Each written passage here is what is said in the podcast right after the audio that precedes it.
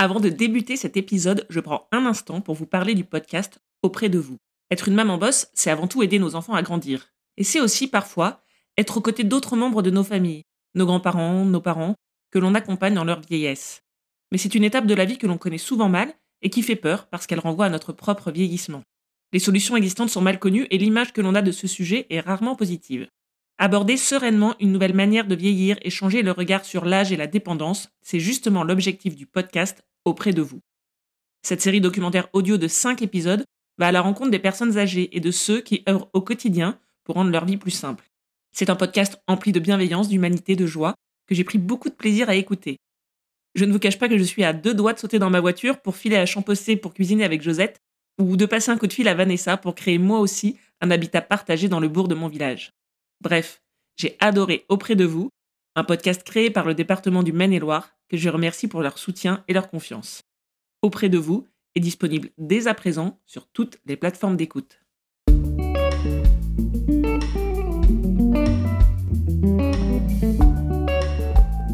Bienvenue sur Maman Boss, le premier podcast collectif qui traite du sujet carrière et maternité. Disponible trois fois par mois, le mardi, sur toutes les plateformes d'écoute et sur le site mamanboss.fr. Par contre, j'ai assez vite pris conscience en devenant maman que j'avais besoin d'être fière de moi professionnellement et d'avoir l'impression de d'œuvrer pour quelque chose euh, en lequel je crois quoi. Que signifie vraiment être une maman boss aujourd'hui? Quelle est la réalité de la place des mères dans le monde du travail? Comment les mamans boss surmontent les obstacles et atteignent leurs objectifs? Je suis Marie, fondatrice du collectif, et vous écoutez Maman Boss, un espace de parole pour montrer comment et pourquoi la maternité impacte nos vies professionnelles. Aujourd'hui, Maëland va nous raconter comment sa maternité a été une prise de conscience féministe au point de ressentir le besoin de mettre sa vie professionnelle au service d'une cause. Une urgence militante qu'elle a ressentie très tôt dans sa maternité et qui l'a conduite à occuper un poste dans une association qui œuvre contre les violences aux minorités avec et pour les travailleurs et travailleuses du sexe. Loin de ses débuts professionnels dans le théâtre, cet emploi permet à Maëland de nourrir son besoin d'engagement pour bâtir un monde plus sûr, plus juste et plus égalitaire pour sa fille.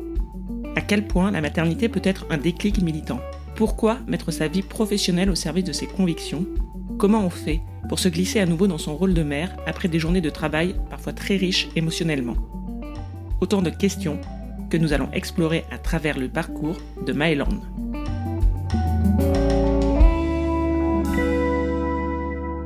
Bonjour Maëland, bienvenue sur Maman Boss. Pour commencer, est-ce que tu peux nous dire de qui tu es la maman et dans quoi tu bosses? Salut, je suis Maëlande et je suis la maman de Romy, qui a un petit peu plus de deux ans. Et actuellement, depuis novembre dernier, je travaille dans une association qui s'appelle les Pétrolettes. C'est une association qui lutte contre les violences faites aux femmes et autres minorités, avec et pour les travailleurs et travailleuses du sexe. Je te propose qu'on revienne quelques années en arrière. Est-ce que tu peux nous raconter quels ont été tes débuts professionnels? J'ai commencé à travailler assez jeune euh, les étés. Euh, j'ai pas mal bossé en restauration pendant plusieurs années, notamment pendant, mes études de lettres. Euh, j'ai fait une licence de lettres. Et après ma licence, je me suis lancée professionnellement dans le théâtre. Donc j'ai été comédienne, notamment pour une compagnie émergente. Donc j'étais, on jouait au chapeau notamment. Donc voilà, c'était c'était pas très rentable. C'est pas pour ça que je le faisais à côté pour pour mettre du beurre dans les épinards. J'étais professeure de théâtre dans une compagnie rennaise et j'ai pu euh, écrire deux pièces qui ont été jouées à Rennes par des comédiens amateurs. Voilà, professionnellement, c'est ce qui m'a marqué, en tout cas. Et est-ce que tu peux nous expliquer un peu ce choix du théâtre? Comment tu en es arrivé à euh, vouloir te professionnaliser dans ce domaine-là? J'ai commencé le théâtre, j'avais 6 ans. Donc euh, ça a un peu toujours fait partie de, de moi. Et je suis passée à un, un, stade, un rythme plus soutenu, en tout cas au lycée, où j'ai été recrutée pour jouer dans une pièce semi-professionnelle qui était absolument génial et ça m'a beaucoup marqué. Bon, disons que à 16-17 ans, euh, j'avais pas forcément un gros soutien euh, pour me lancer euh, dans le théâtre, ce que je, ce que je conçois parce que bon, j'étais pas en plus assez euh, comment dire, j'ai une adolescence un petit peu chaotique. Voilà, je comprends tout à fait mes parents de ne pas m'avoir poussé dans cette voie-là. Je pense qu'il y avait un petit peu de peur que ça fonctionne pas ou que je me lasse. Et du coup, je suis partie en études de droit à la base. Donc j'ai un peu mis le théâtre de côté. Et c'est après mes études que j'y suis revenue, que j'y suis revenue, quoi. Et comment est-ce que tu envisageais la suite de ta vie professionnelle? Est-ce que toi, tu te voyais par exemple mener une vie d'artiste? Alors d'artiste, je sais pas trop ce que ça, ce que ça, ce que ça me renvoie. En tout cas, je j'ai jamais trop cru, en tout cas me concernant, je me voyais pas dans un théâtre très classique. Euh, c'était pas trop mon, trip. Moi, j'ai fait beaucoup de théâtre de rue, donc euh, faire carrière, en tout cas, euh, je, je pensais pouvoir en vivoter. Est-ce que tu peux nous dire à cette époque quel était ton rapport à la maternité? Est-ce que ça a toujours été une évidence d'avoir des enfants ou pas du tout? Pas du tout. Pas du tout. Euh, pendant très très longtemps, j'ai dit que je ne serais jamais mère parce que euh, euh, je trouvais ça entravant d'être maman. Enfin, dans moi, mes projections et mon, fantasme de la maternité, j'ai en plus une modèle de, ma maman qui, qui s'est beaucoup, beaucoup dévouée pour ma petite sœur et moi. Et je voyais quand même un petit côté sacrificiel à la mère qui ne me correspondait pas du tout. En plus de ça, on m'a toujours dit que j'étais quelqu'un de très égoïste. Je pense qu'il y a un truc en moi qui s'est ancré de je ne pourrais jamais me donner à quelqu'un, quoi. C'était assez flippant comme idée. Et en fait, euh, j'ai rencontré mon conjoint en 2017 et euh, ça a été un sujet parce que euh, j'imagine que passé 25 ans, dans, même autour de nous, on, on, commençait à nous poser la question. En fait, enfin, il y a une pression sociale d'abord, je pense, même parfois avant que ce soit un sujet dans le couple. Donc on, on, en discutait, mais on était assez raccord sur le fait que, en tout cas, pas tout de suite. Très honnêtement, ça m'a vraiment pris comme une envie de pisser, mais vraiment. C'est-à-dire que euh, un jour, j'ai eu un retard de règles et j'ai eu peur. La veille du jour où j'allais faire un test de grossesse, j'ai eu mes règles et j'ai pleuré devant, devant ma culotte. Et en fait, euh, je m'y attendais pas du tout. Ça a été hyper violent. J'avais pas du tout pris conscience qu'en fait, euh, j'avais pas du tout envie d'avoir mes règles et que j'espérais être enceinte. Donc, je suis sortie des toilettes en, expliquant l'affaire à mon conjoint, qui évidemment euh, était extrêmement surpris et ça a été hyper violent pour lui aussi. Il me dit Hop, hop, hop, mais attends, c'était pas du tout dans le contrat, ça. Et du coup, pendant six mois, euh, lui était plutôt réfractaire à l'idée et moi, je pensais qu'à ça.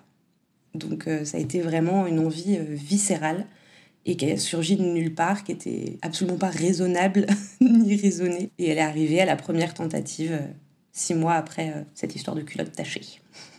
Quand tu dis ça n'était pas raisonnable, est-ce que c'est en lien avec ta situation professionnelle de l'époque? Oui, parce qu'en fait, je, me rends compte que j'ai quand même oublié une, une case. Euh, c'est que parallèlement au théâtre, j'ai bossé dans un escape game aussi, où j'étais du coup maîtresse du jeu. Et là, euh, j'étais en CDI, mon conjoint aussi. Je pense que ça a joué aussi peut-être dans le fait que moi, en tout cas, je me projetais. Lui, pas trop, mais moi, à partir du moment où l'envie est arrivée, je me attends, on a un CDI, ça va. on était tous les deux à mi-temps, on l'est toujours. Mais c'était pas raisonnable, ouais, je pense, dans le sens euh, où on était à mi-temps, quoi. Et je pense que pour beaucoup de gens, ça suffit pas pour élever un enfant. Et aussi, bon, ça faisait que deux ans qu'on était ensemble. Euh, c'était, enfin, moi, j'avais jamais eu envie d'être mère, quoi. Donc, ça aurait très bien pu me passer, en fait. Et c'est pas passé. Et je pense que je me donne pour cette petite personne. Je me donne avec, euh, avec euh, beaucoup de plaisir et de naturel, bizarrement. Et donc, tu as continué à jongler comme ça entre ces deux activités professionnelles, notamment pendant ton congé maternité. Est-ce que tu peux nous expliquer comment ça s'est passé? Euh, Alors, juste avant de tomber enceinte, j'avais écrit une pièce de théâtre qui mettait en scène une travailleuse du sexe. Donc, c'était un seul en scène que je voulais jouer. Donc j'ai bossé dessus pendant quelques mois avec une metteur en scène et je suis tombée enceinte. Du coup, j'avoue que c'était ça a pris tellement de place la grossesse, honnêtement, que même ce spectacle que j'étais allée chercher au fin fond de mes tripes et que j'avais très envie de défendre sur scène, j'y arrivais plus. J'arrivais plus du tout à penser à autre chose que ce petit être qui pense qui grandissait en moi. Donc le spectacle a été mis de côté et j'ai continué euh, jusqu'aux 5 mois de Romy, il me semble, à donner des cours de théâtre dans la compagnie dans laquelle je bossais, euh, en plus de l'escape game. Ouais. Donc déjà, à l'époque, tu t'étais intéressée à ce sujet des travailleuses du sexe. Est-ce que tu peux nous dire pourquoi ce sujet? Parce que je trouve que c'est le sujet qui clive euh, les féministes, beaucoup, et qui du coup est assez oublié, médias euh, mainstream et des, des, grandes luttes féministes.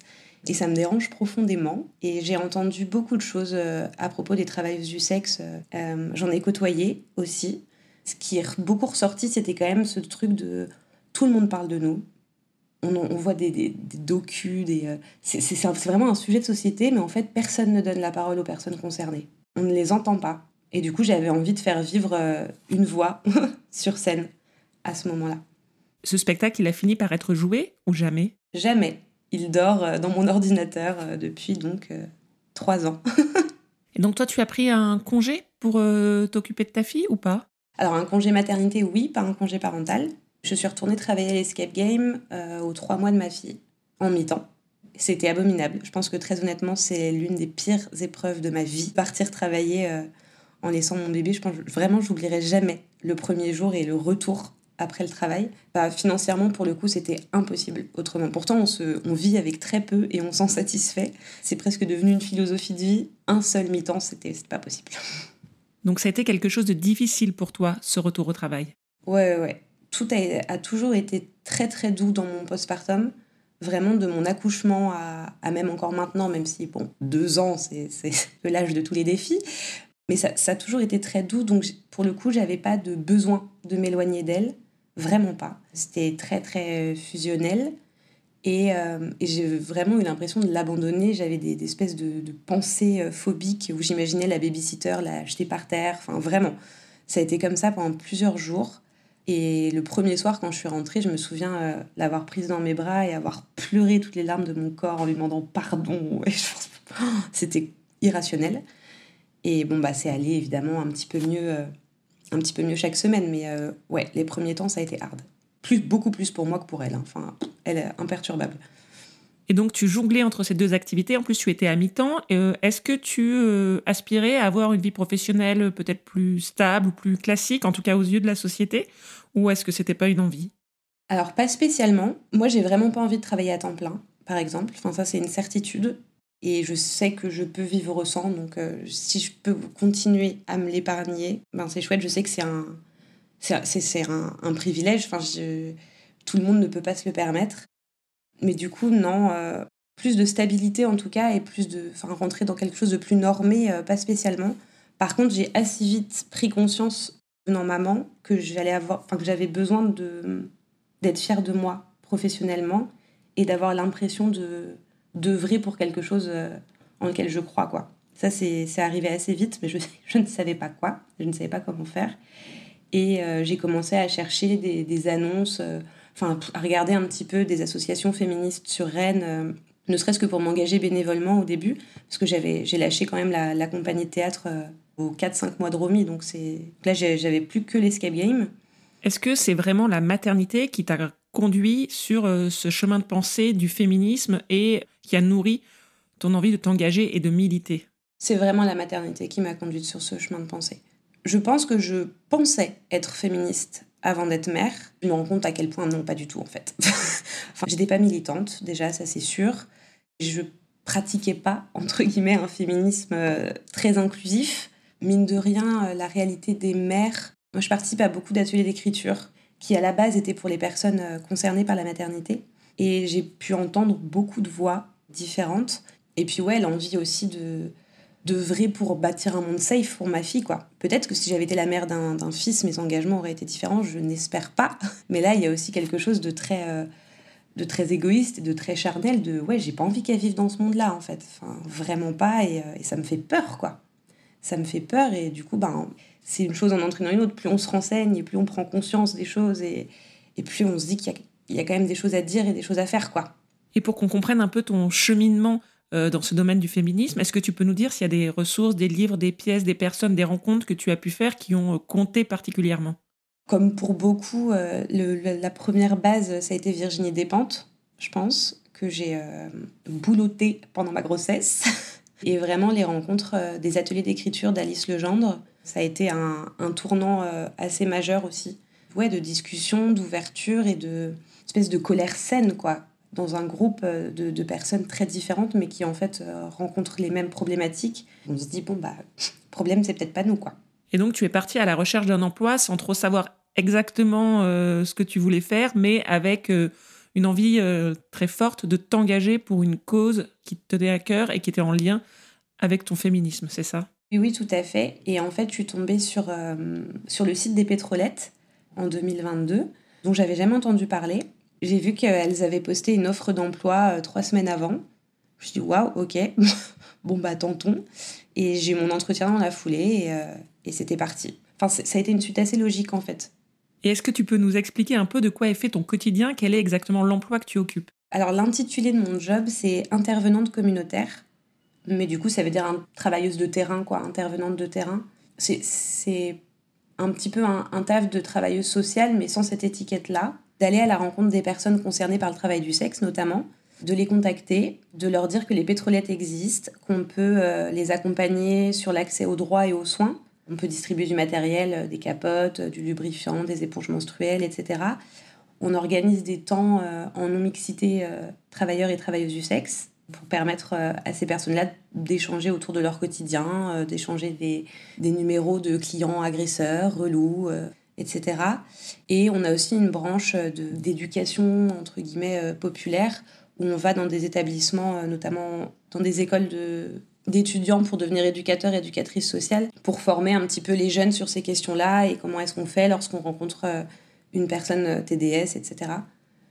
Et on a une branche plaidoyer aussi où on écrit des articles et on milite, on fait partie de la Fédération Parapluie Rouge, donc qui est une grosse asso basée à Paris qui coordonne les actions de toutes les associations comme nous sur le territoire français. Et donc cet emploi, il est quand même assez éloigné de tes précédentes expériences. Est-ce que tu peux nous expliquer, que ce soit sur ton CV ou pendant l'entretien, ce que tu as mis en avant pour décrocher cet emploi? C'est une bonne question parce que vraiment, en plus, quand on m'a appelé pour me dire tu es prise, je n'y ai pas cru. mais pourquoi, comment? Enfin, enfin vraiment, j'ai aucune qualification dans le social. Un petit semestre de droit, mais bon, c'est quand même un petit peu léger. En fait, j'ai vraiment mis en avant euh, ma maternité, mine de rien. J'ai l'impression d'en avoir pas mal parlé durant l'entretien. Euh, et du coup, le, pourquoi j'avais envie d'œuvrer et, euh, et, à quel point j'avais l'engagement chevillé au corps, en tout cas sur ce, sur ce sujet-là. j'ai parlé du fait que c'était, enfin que le travail du sexe était un sujet que, sur lequel j'avais déjà travaillé et que je, que je connaissais. Et je pense que ça a été aussi beaucoup de feeling, mine de rien. Enfin, c'est une petite association où l'ambiance et la confiance, c'est hyper important. Quand même très soudés tout ensemble. Au feeling, je pense. Et donc, par rapport à ta prise de poste, est-ce que toi, tu as euh, exprimé, euh, par exemple, tes souhaits en termes euh, d'horaire, d'organisation de ton temps de travail, etc. En fait, je pense que j'ai la chance, je dis que c'est une chance, mais ça devrait pas l'être, hein, de bosser dans une asso où la santé mentale est importante et où on prend en compte les réalités de chacun chacune. Donc moi, ma, réalité, c'est d'être mère, c'est de vouloir passer du temps en famille, c'est aussi que euh, mon conjoint et moi, on travaillait ensemble à l'escape game, donc on avait exactement les mêmes horaires. Et du coup, on avait l'habitude d'être beaucoup tous les trois avec ma fille. Enfin, un truc assez clanique, quoi, de, de, bulle. Donc, euh, reprendre le travail, c'était. Enfin, reprendre le travail. Bosser dans cet assaut, c'était aussi briser ça, cette fusion à trois. Et du coup, ça a été assez clair dans ma tête. Enfin, moi, j'ai tout de suite déterminer quel jour je voulais travailler et sur quels horaires. J'ai pu choisir tout ça. Enfin, mes 24 heures, c'est moi qui les ai réparties euh, comme je voulais. J'ai aussi le droit à deux matinées de télétravail. Et ça a été euh, tout de suite accepté parce que, euh, ouais, vraiment, je, crois que dans l'assaut, ce truc de. On prend en compte les réalités. Ben, c'est un mantra et, ça change tout, quoi. On colle pas une, une, réalité qui convient à une personne sur tout un groupe, quoi. Ça marche pas comme ça. Est-ce que tu as reçu du soutien de la part de ton entourage par rapport à ce nouveau boulot? Euh, J'ai eu du soutien. J'ai eu beaucoup de soutien.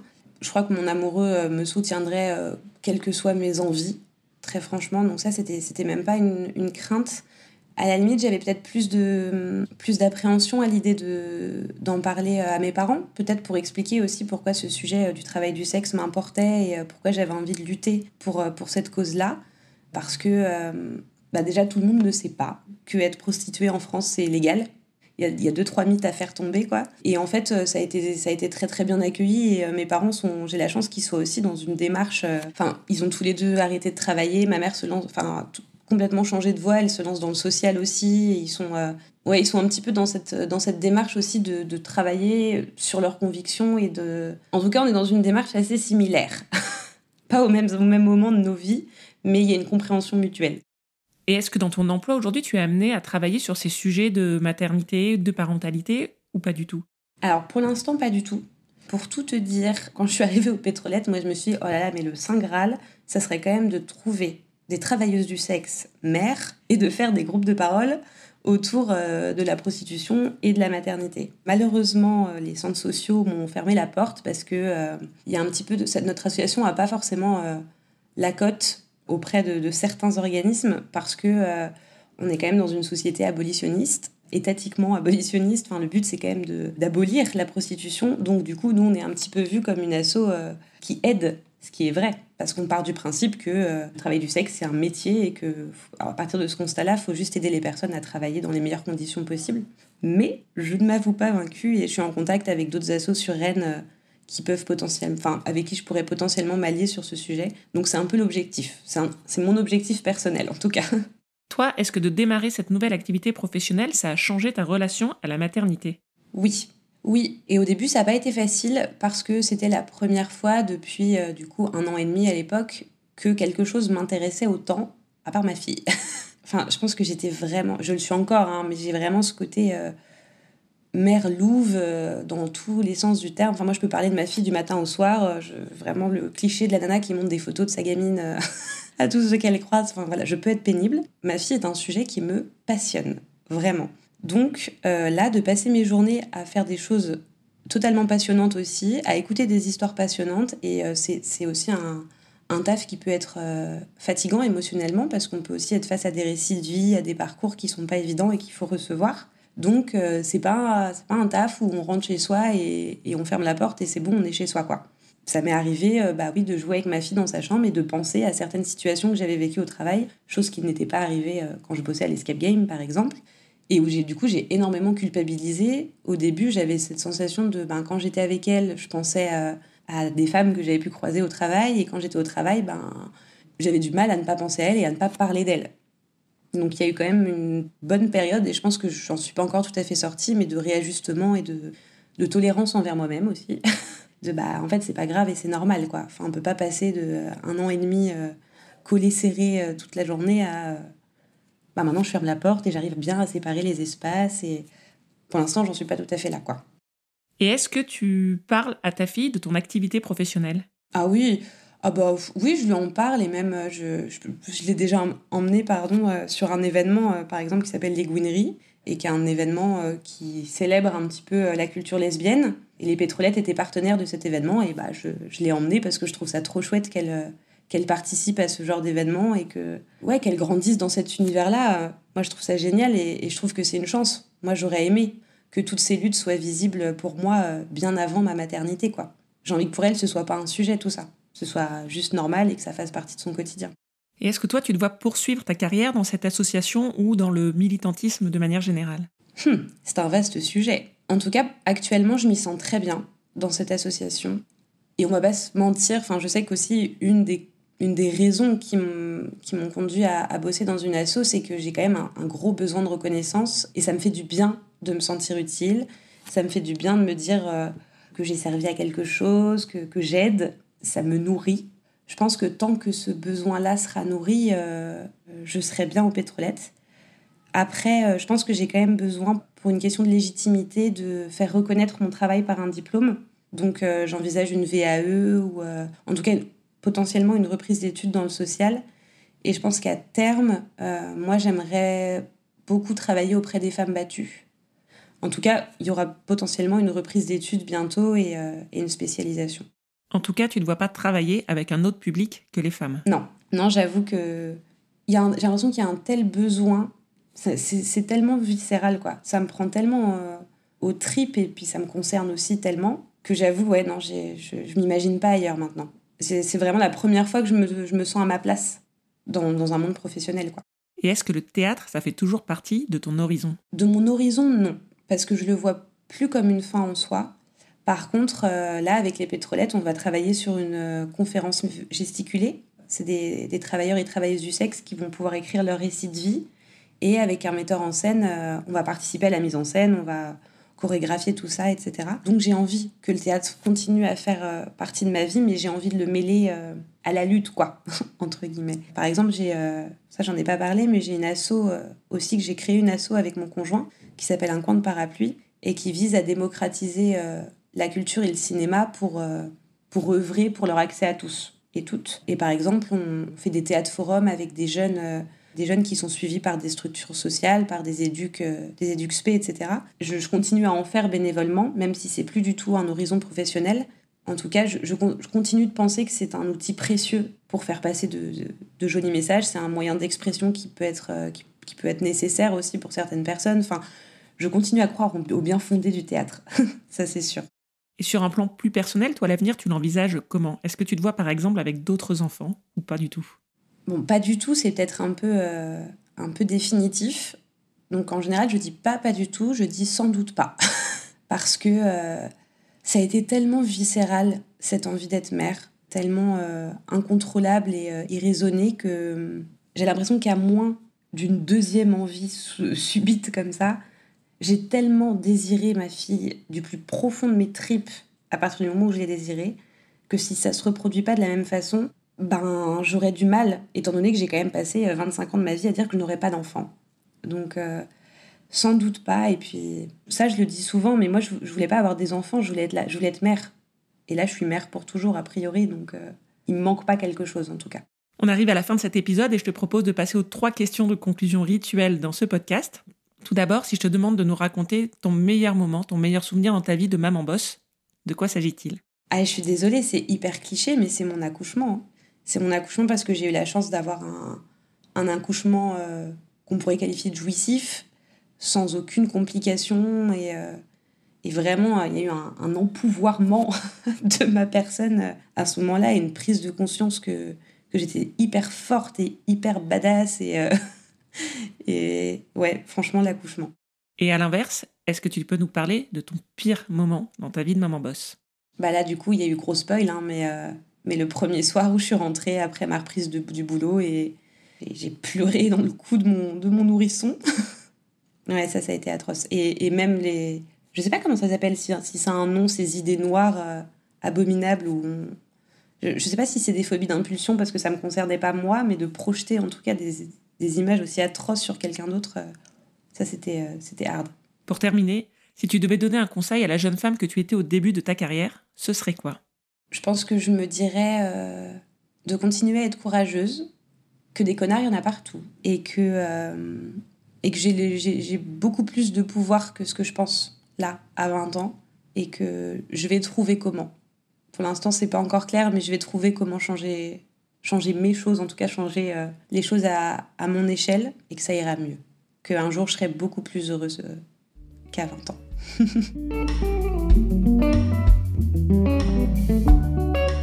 Merci à Maëland d'avoir partagé son histoire. Vous retrouverez toutes les références des associations et des ressources citées par mon invité dans les notes de l'épisode et sur le site mamanboss.fr. La fin de la saison approche et je vous dis à très vite pour le tout dernier témoignage de la saison 3. Et d'ici là, Maman Boss